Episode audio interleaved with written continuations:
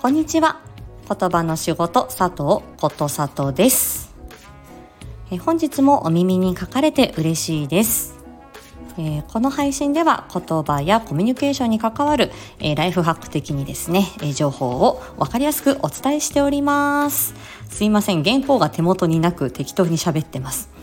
今回は飲み込みと呼吸についてお話しします。えっ、と飲み込みについてはあの誤嚥性肺炎って何？っていう回でお話しし呼吸に関しては、えー、と自律神経とかあとは、えー、と声の出る仕組みの時にお話ししたりしました。で、あのーこの言語聴覚士まずねこの言葉の仕事自体がレアなんですけど あのー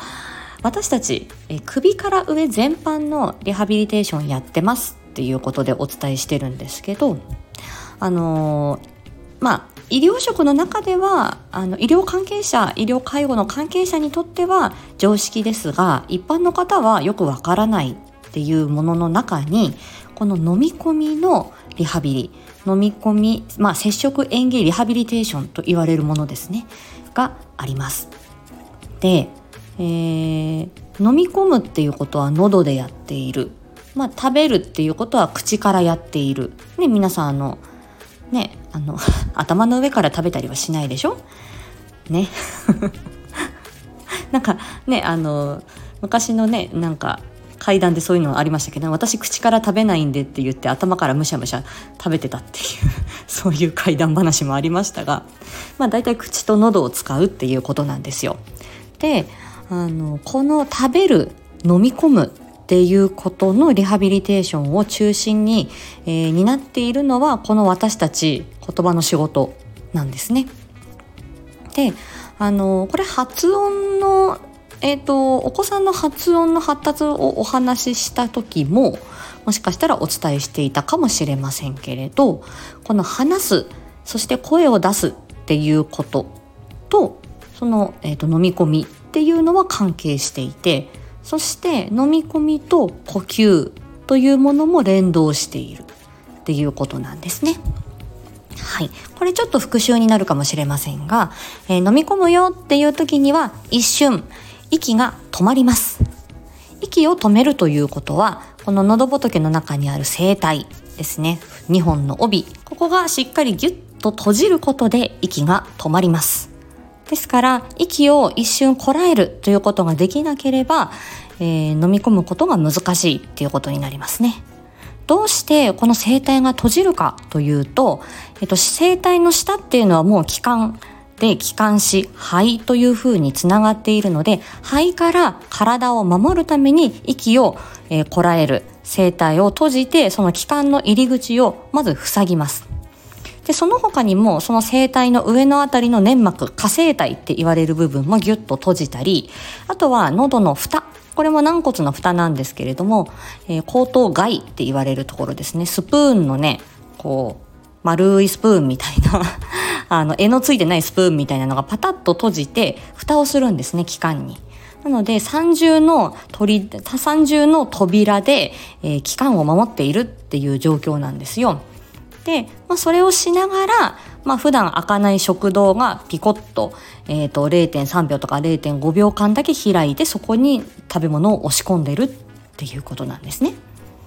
でこれ、えー、と呼吸機能だったりとか、えー、と声帯がその閉じたり開いたりする力が弱まるとどうなるかっていうとまずは声がかすれます。声帯がしっかり閉まらないっていうことは息漏れ声になってうまく、えー声が大きく出ないかさかすれるっていう感じになります。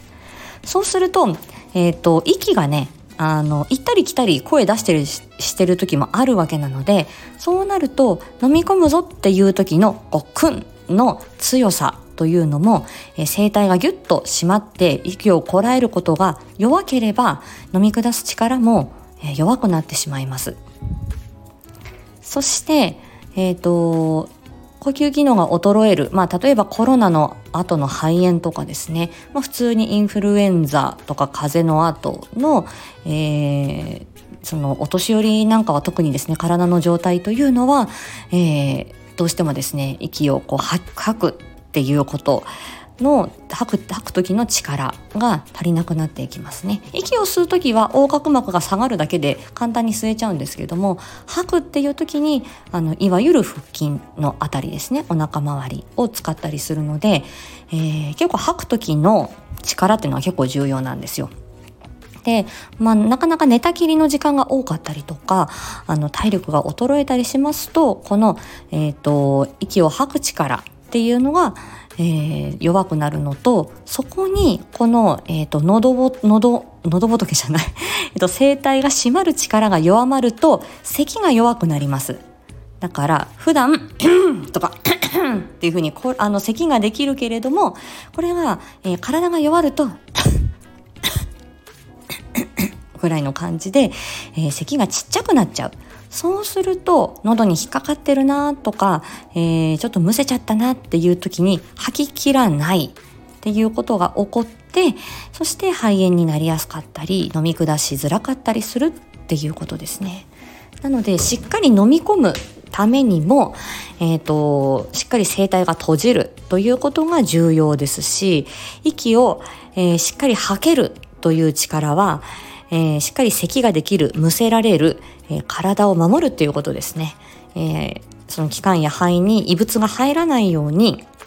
しっかり追い出す力になるっていうことですね。なので呼吸機能が弱まれば飲み込み食べたり飲んだり安全にね食べたり飲んだりすることに影響が出てくるんだっ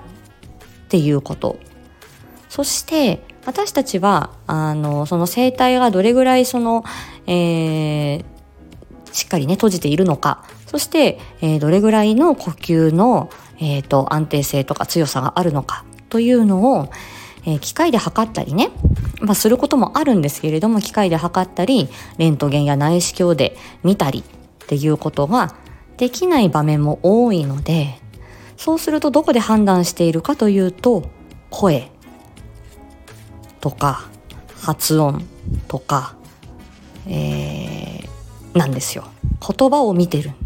だから私たち言葉の仕事は言葉を見てるけれどもそれと同時にいろんな情報を受け取ってるってことですね。息の強さがどうかなっていうことは声の大きさでわかります。そして声帯がどれぐらい強く締まっているのかなっていうのは声質さっきの息漏れ声、カサカサ声、ガラガラ声、生きんだ声みたいにいろんな声の、えーと、声質の種類があるんですけど声枯れの種類とも言いますがはい。でこれであのその声帯がどれぐらい強く締まっているのかっていうようなこと声帯の、えー、状態ですねどれぐらいのあのどれぐらいの強さ弱さで、えー、当たっているのかなどういうような振動をしているのかなっていうことは、えー、まあ予測しています。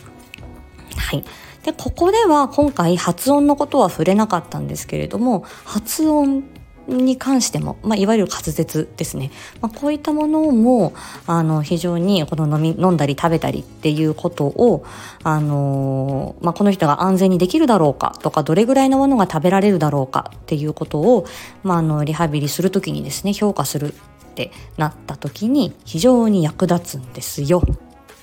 ただもうあの10分近くになってきましたので、えー、とこれは深掘りで やっていきたいと思います。とにかく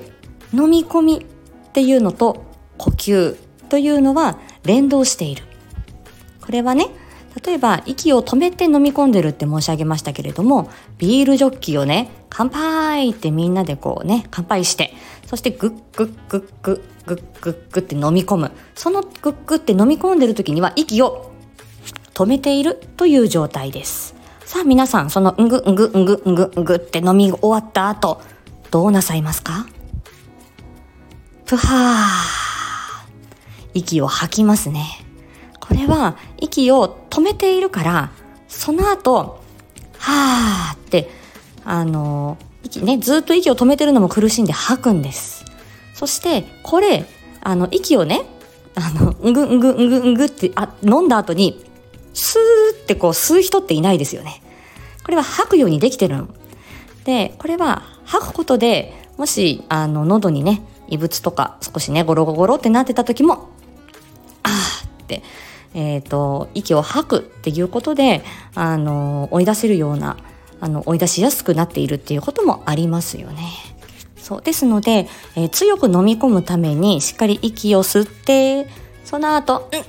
て息を止めるこれはね声帯で止められるように練習するそして息を止めてから「はあ」って一気に息を吐くそういう練習をすることで喉の締まりが良くなったりとか飲み込む時の圧力が強まったりするのでその飲み込みと呼吸っていうのは連動しているんですよ。赤ちゃんは、あのね、あの、おっぱい吸うときに、まあ、息をね、呼吸しながらおっぱい飲める時期があるんだっていうことが言われてますけれども、もうそれも数ヶ月だけのことで、はい。我々はもう息を、えー、一瞬止めないと飲み込めない体になってます。